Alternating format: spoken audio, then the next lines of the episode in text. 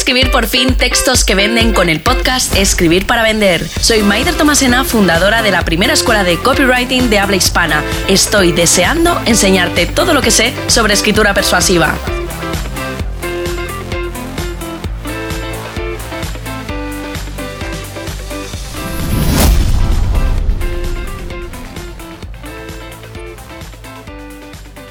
Hace unas semanas, con el estreno del podcast, nos animamos a preguntar por redes sociales y también por la newsletter los temas que más os apetecía escuchar en los siguientes episodios.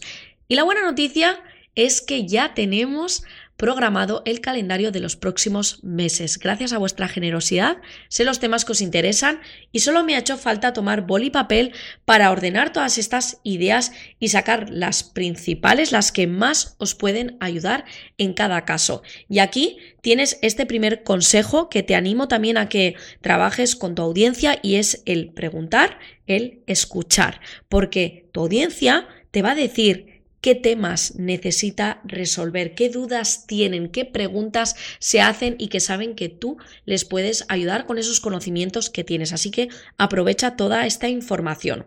El storytelling, el arte de contar historias, era uno de esos grandes temas o el más repetido para el podcast. Y es curioso porque, aunque somos máquinas de contar historias, y lo hacemos a todas horas, cuando se trata de hablar de nosotros mismos, o mejor dicho, de nuestro negocio, perdemos el foco, nos enredamos en contar mil y un datos que no interesan a nadie. En los próximos minutos quiero ayudarte a que escribas tu historia y te animes a compartirla en tus contenidos, porque las historias son una gran herramienta para crear lazos a través de las emociones, para generar conexiones con tu audiencia, para diferenciarte de tu competencia, para hablar también de los valores únicos de tu marca y para informar, persuadir y vender de manera efectiva. Y en definitiva, para mostrarte en el mercado como lo que eres, una marca auténtica. Además, contar tu historia tiene algo que a mí me encanta y es que nadie te puede rebatir las historias que cuentas. Estamos hablando de tus vivencias. Nadie, nadie, nadie puede discutir lo que tú has vivido.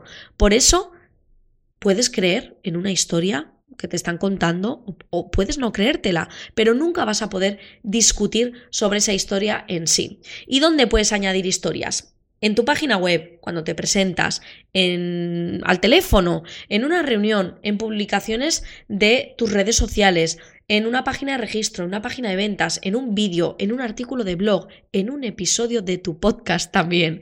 Con todas estas historias estás entreteniendo a otra persona y sabes que tus propias experiencias pueden ser suficientes para que otra persona cambie de opinión sobre algo en concreto. Piensa, por ejemplo, en la importancia que tiene la prueba social.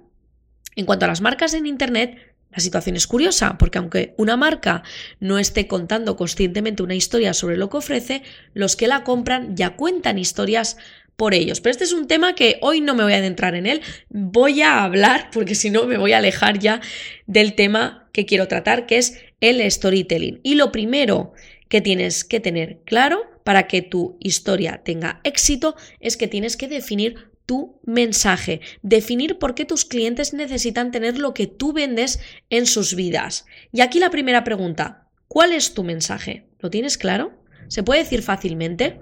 ¿Es sencillo? ¿Es relevante? ¿Sería yo capaz de repetir ese mismo mensaje? Porque, ojo, estas historias tienen que servir para esclarecer cómo puedes ayudar a tus clientes. A ellos, la persona que más les interesa son ellos mismos, ya que un mensaje rebuscado no va a ayudarte a conectar. El poder del storytelling para un negocio, como puedes ver, es clave. ¿Y cuál es el ingrediente perfecto para realizar un buen storytelling, para crear una buena historia? Es contar una historia a tus lectores que ellos quieran leer y con la que ellos quieren sentirse identificados, porque ellos quieren ser los héroes de lo que estás contando, porque las historias bien contadas pueden influir en las personas que la leen e incitarles a la acción. Son capaces de generar simpatía, polémica, de generarles incluso dolor. Y aunque nuestra forma de contar una historia con el tiempo ha ido cambiando, el formato no siempre es el mismo. Más allá de contar una buena historia, ha llegado el momento de diseñar experiencias que motiven a los lectores a participar y les inciten a querer compartir esas vivencias con otras personas. Así que vamos a hablar de cuatro elementos de una historia que vende en Internet. Y el primer elemento es que todo comienza conociendo a tu audiencia. Él, esa persona, ese potencial cliente, es el héroe de tu historia. Así que tienes que averiguar quién es esa persona, qué es lo que necesita. Como en todas las historias, siempre tenemos un, un, héroe y tenemos también un villano. Un villano será la parte de la que el héroe va a tratar de escapar. Por esa razón tendrás que saber cuáles son los puntos de dolor de los que el héroe, tu potencial cliente, se quiere alejar.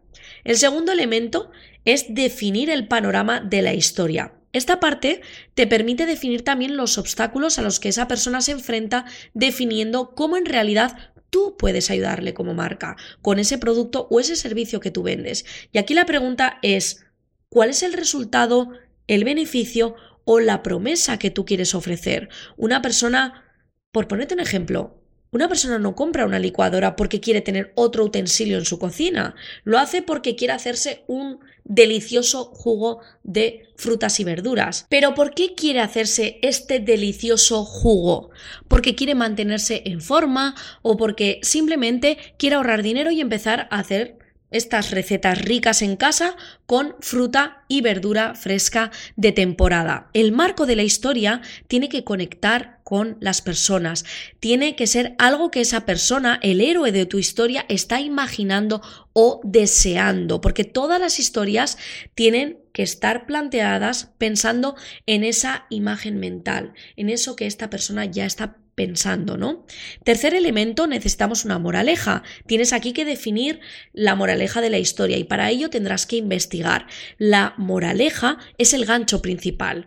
De hecho, aquí la pregunta que yo te haría es, ¿qué cuentan tus héroes en redes sociales, en foros, en otros blogs? Esos lugares en Internet son una mina de oro. En ellos encontrarás lo que realmente están buscando para confeccionar el gancho principal de tu historia. Y el cuarto elemento es añadir emoción. Las historias más inspiradoras, las que nos remueven de verdad, son las que perduran en el tiempo. Esas historias con las que sentimos que conectamos son aquellas en las que el héroe se enfrenta a un problema lleno de desafíos y muestra cómo sale de esa situación. ¿Crees que alguien leería una historia en la que el autor dice que todo fue muy fácil para él, pero que para ti será complicado? La verdad es que no. Tenemos que emocionar por el éxito que se ha producido. Y aquí necesitas hacer una reflexión. La historia da forma a tu razón de ser. ¿Por qué existe tu negocio? La respuesta tiene que ser esa historia. Una respuesta como, bueno, mi negocio existe para ganar dinero, tiene poca visión. Tu negocio debe estar ganando dinero, eso está muy bien, pero ¿por qué existe tu marca? ¿Cuál es la razón? Como diría Simon Sinek, tienes que encontrar cuál es tu porqué. El objetivo real de la historia es crear una conexión con sus clientes. Contar la historia de tu marca es también una manera de decir a tus clientes, a cada uno de ellos, te entiendo, nosotros también somos como tú. Y ahora cuéntame, ¿cuál es tu historia?